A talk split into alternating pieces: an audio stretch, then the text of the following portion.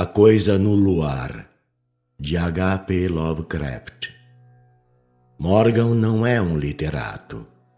Na verdade, ele mal consegue falar inglês com algum grau de coerência. É isso que me fez estranhar as palavras que ele escreveu, embora outros tenham gargalhado. Ele estava sozinho na noite em que aconteceu. Subitamente, uma vontade incontrolável de escrever lhe assomou, e tomando a pena na mão, ele escreveu o seguinte: Meu nome é Howard Phillips. Vivo na rua College, 66, em Providence, Rhode Island. A 24 de novembro de 1927, pois não sei sequer em que ano estamos agora, adormeci e sonhei e desde então tenho sido incapaz de despertar.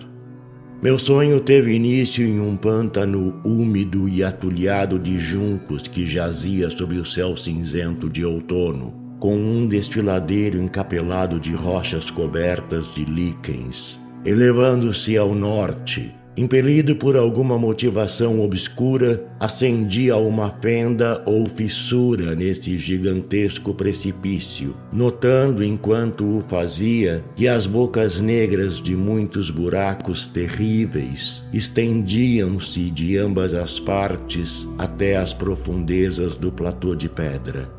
Em vários pontos, a passagem era coberta pelo chocoalhar de partes superiores da fissura estreita. Esses lugares, sendo excessivamente escuros, proibiam a percepção de tais buracos que possam ter existido ali.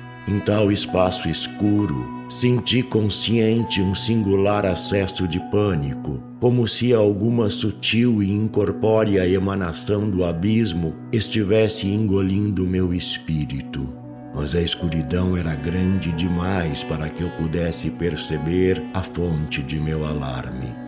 Concluindo, emergi sobre um platô de rocha musgosa e solo pobre, iluminado por um pálido luar que havia substituído o orbe moribundo do dia. Lançando meus olhos ao redor, não vi objeto vivo, mas estava sensível a uma comoção muito peculiar que vinha muito abaixo de mim, entre os sussurrantes vestígios do pântano pestilento que eu havia acabado de abandonar. Depois de caminhar por uma certa distância, encontrei os trilhos enferrujados de uma ferrovia de rua e as placas comidas de cupins ainda seguravam o trole em boas condições. Acompanhando esta linha, logo dei com um carro amarelo de vestíbulos de número 1852, de um tipo de dois vagões comuns entre 1900 e 1910. Não estava tinindo, mas evidentemente preparado para partir. O trole estando no fio e o freio aéreo de quando em vez pulsando abaixo do chão. Entrei a bordo e olhei em vão pelo interruptor de luz, notando enquanto o fazia a ausência de cabineiro que assim implicava a ausência do motorneiro. Então sentei-me em um dos bancos cruzados do veículo. Ouvi um farfalhar na grama esparsa à esquerda e vi as formas escuras de dois homens caminhando ao luar tinham os capes de uma companhia ferroviária e não pude duvidar de que fossem o condutor e o motorneiro. Então um deles fungou com presteza singular e elevou o rosto para uivar para a lua.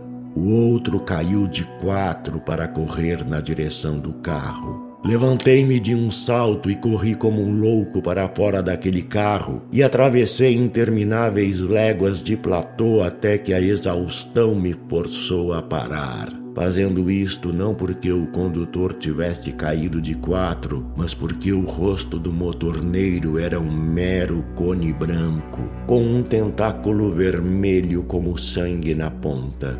Eu estava ciente de que apenas sonhava, mas a própria consciência não me foi agradável. Desde aquela noite pavorosa tenho rezado apenas para despertar. Isso não acontece. Ao invés disso, eu me encontro como um habitante deste terrível mundo dos sonhos. Aquela primeira noite deu lugar à aurora e caminhei sem rumo pelos pântanos solitários. Quando a noite veio, eu ainda caminhava esperando acordar.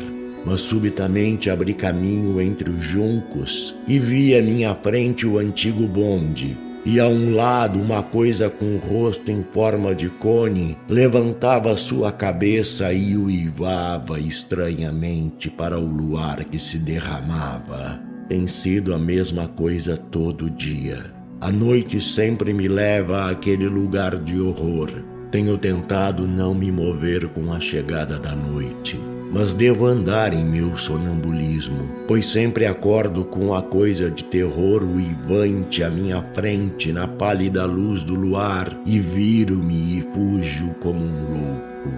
Deus, quando despertarei? Foi isso que Morgan escreveu. Eu iria à Rua College 66 em Providence, mas tenho medo do que posso encontrar lá. Do narrador.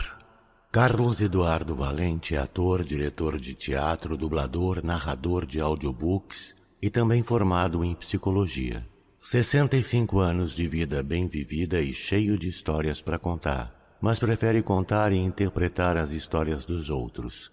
Até tenta escrever um pouco, mas não tem a disciplina necessária como tem nessas outras áreas citadas. Depois de morar 20 anos em Porto Alegre, Voltou a Pelotas, onde se formou em psicologia. Morou em São Paulo um bom tempo e agora mora em Florianópolis, para onde voltou depois de 13 anos longe da ilha. Sempre na batalha por novos desafios. Também brinca com fotografia e edição de vídeos, porque viver é bom demais. Contato carlão50 gmail.com